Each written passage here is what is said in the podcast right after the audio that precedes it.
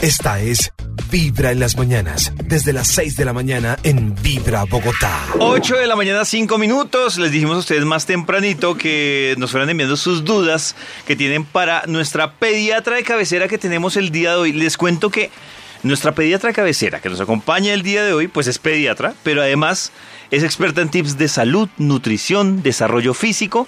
Eh, hizo una maestría en mamá y actualmente está haciendo un posgrado también en mamá. Es decir, es pediatra. ¿Y yo cómo? ¿Y, Y- dónde es? Es- María T. Ay, ¿dónde dictan eso? María T, tú sabes dónde dictan eso. Entonces, eh, quiero contarles que esta mamita y pediatra que nos acompaña hoy se llama Catalina Benavides, que nos acompaña en Vibra en las Mañanas. Cata, Bienvenida, Cata. bienvenida, Hola, bien. buen día, bienvenida. ¿Te Hola a podemos decir todos, Cata? muchas gracias, sí, está bien. Cata de cariño. O, o- o doctora. O doctora Cata. Doc, a mí me gusta decirles Doc. A mí Bueno, está también. bien. Doctora. Cata. Doctora Cata, hoy es que van saliendo muchas dudas y aquí en varios programas hemos tenido muchos debates sobre... Bueno, hemos tenido yo, ahí me retiro un poquito, los papás han tenido muchos debates sobre el tema de la educación de los hijos. Pero hay un debate que a mí sí me parece interesante para arrancar porque yo lo viví como niño. Y eh, también lo hemos hablado con Maxito, con Toño y con María T. Y entonces les voy a contar, voy a resumir mi historia. ¿Qué pasó? doctora. Resulta que cuando yo era niño, a mí me tuvieron que llevar al psicólogo. La razón de la llevada al psicólogo era porque a mí me daba miedo dormir solo. Sí. Entonces yo le conté esa historia aquí a mis amigos y dijeron, pero ¿cuántos años tenía usted? Y yo, no, pues yo no sé, a los cuatro, tres años me daba miedo dormir solo y, y como que ya después estuvo, estuvo complicada la situación para sacarme de la cama a mis papás. Entonces la llevaba al psicólogo a ver qué pasaba, si era que escuchaba voces o veía personas o qué pasaba.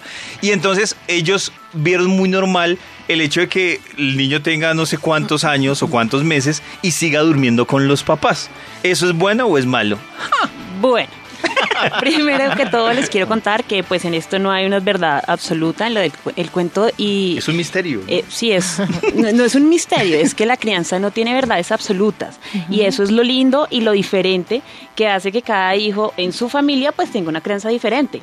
Opinarte del tema pues no sé eh, las circunstancias que llevaron a tus papás a que mm, tuvieras todo el tiempo este colecho no prolongado. Se, co- se llama prole- colecho, perdón, y, y- y prolongado pues porque ya tenías tres o cuatro años y estabas presentando problemas para dormir. o Solo. Exactamente. Claro. Pero ¿cuándo, se, cuándo ya es pro- prolongado, mi querida Doc? Lo mismo que les estoy contando, o sea, uno considera prolongado por más de dos años, pero pues no hay verdades absolutas.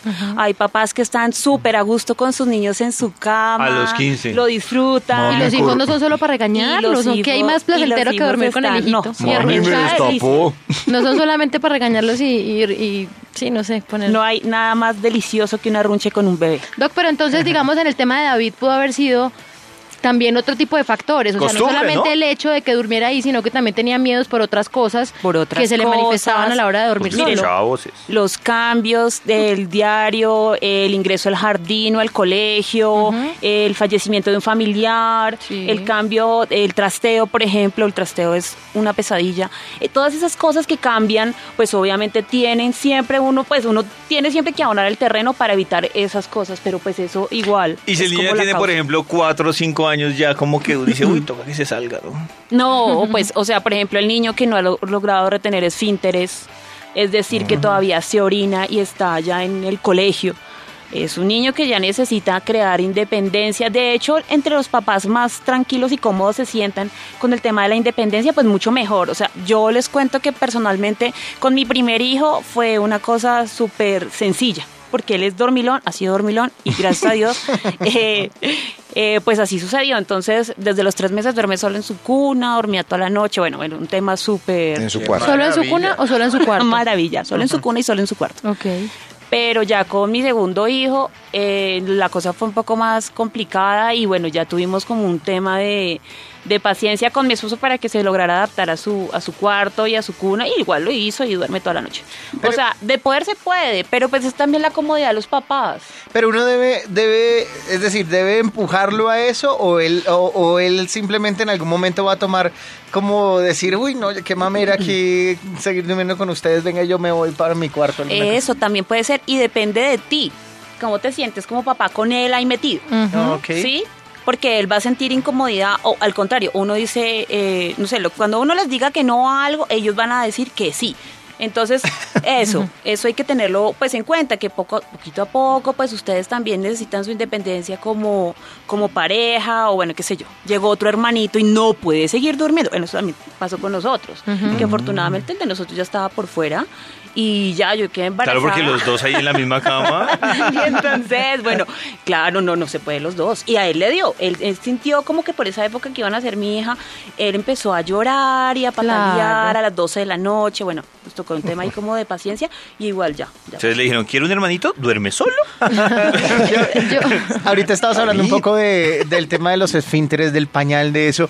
Hay unas personas que son, eh, obviamente depende de diferentes cosas, pero por ejemplo, ¿a qué edad uno debería como empezar a fomentarle el, el pañal? ¿A qué edad no ya A uno dice, uy, 10 no, meses. este chino ya está muy grande para estar con pañal? ¿Cómo se debe hacer ese proceso? Porque además talla el pañal. Bueno, más o menos como, como que se debería hacer.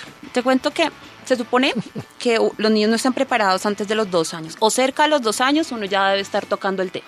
Y siempre les digo tocando el tema porque es uno quien debe preparar las, las situaciones. Si uno no les dice a ellos, o sea, uno cree que son muy pequeños como para entender X o Y, no, lo entienden todo. Entonces, desde el comienzo, al momento que ustedes sientan o que quieran, o que el niño ya empiece a sentir repudio por un, un pañal puerco, o que diga, me hice popó. Entonces ya empezar, bueno, el popó se hace en el baño, no hay nada que enseñe más que el ejemplo. Absolutamente. Que lo vean a uno sentado, hay gente que no es capaz. Que ¿Que lo vean a uno sentado, haciendo Sentado que entren haciendo- con uno, que entren con uno al Mm, baño. O que o uno les dice, hijo, acaba de hacer popó y me lave las manos. Eso es una, o sea, una enseñanza única y ellos ya empiezan como a repetirlo. Tarda aproximadamente, pienso yo, unas dos semanas como ellos en entender que el pro- uno ah, tiene popó y va hacia el baño. Ok.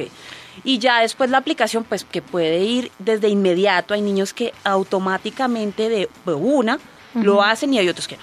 Pero no es regla general, o sea, no, no es una quiere decir que a los dos años Hay niños que llegan a los cuatro años felices con sus pan- pantalones. de- y no hay que obligarlos a que controlen, es No. absurdo.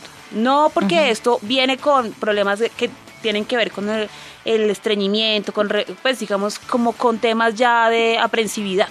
Y entonces esto sí puede causar Ah, de infecciones de ¿no? orina, aguantarse. Entonces, ahora el popó ya no es Y también el hecho de que un niño una vez diga popó o pipí no quiere decir que ya controla esfínteres. No, o sea, no es una cosa que él está, se está familiarizando con el tema, pero no quiere decir que, ay, ya hizo popó hoy en el baño, ya no le volvamos a poner pañal nunca. No. Eso es otra cosa súper importante. Nosotros pusimos como unos tips porque nos pasó eh, con nuestro hijo mayor. Y, y era que la abuela todo el día detrás del pipí, pipí, popó, popó. Sí, claro. qué estrés tan, qué estrés tan berraco para la abuela y para el muchachito, No, déjelo en paz. Así son las abuelas, sí. Ya hizo Sí, pipí. Ya hizo pipí. tranquilo. Eh, eh, eso es pipí, eso es popó. Entonces, claro, él todo el día estaba como en función de déjenme en paz, me quiero esconder. Ah, Absolutamente. Presionado. Sí, sí, sí. Y no puede ser así. Entonces, bueno, después ya le bajamos un poco la presión, pero hacíamos como la retroalimentación. ¿Qué está pasando? Que este muchacho se sigue orinando. O Y que la- se mueven y tienen. Pero ¿cuántos años tenía? No, era, era pequeño, era pequeño, Por pero eso, imagínate. tenía dos añitos y Por eso. Y los Sí. hombres se demoran más en controlar que las mujeres, ¿no? Sí. Eh, Sí. No tengo la experiencia eso dicen. propia, pero te cuento que mal. sí, sí, así Feminismo. es. No, No, así como las niñas aprenden a hablar primero. Ay, Doc, sí, no, no es algo que se dice. No sea manguale con Mario. Venga, cambiamos de silla, pollito. Ustedes pueden hacer más preguntitas, ya venimos porque ahí ya hay un listado largo, e incluso hay mitos que nos han mandado eh, que esperamos a ver si podemos resolverlos. Por ejemplo, hablan del mito, así como para adelantarles, hablan del mito de las fresas antes de los dos años. Preguntan aquí que, Que si es si verdad que a los niños se- no se les puede dar de comer fresas antes de que cumplan los dos años. Vale, pues vamos preparando las preguntas, no sé, Pollito, ¿sí? Sí. Eh, y también les recomiendo, pues, que eh, Catalina tiene en su Instagram eh, constantemente está montando eh, consejos como videos, como cosas así, y entonces ahí lo, lo, la pueden seguir. ¿Cómo, ¿Cómo es el Instagram? ¿Lo consigo? Arroba. Eh, es arroba mi mamá pediatra y pues sí, es la unión como de nuestra experiencia como papás y el conocimiento pues aplicado a la vida real. Ah, qué bonito. venimos con Wow. más preguntas. En el posgrado y Sí. en no sé.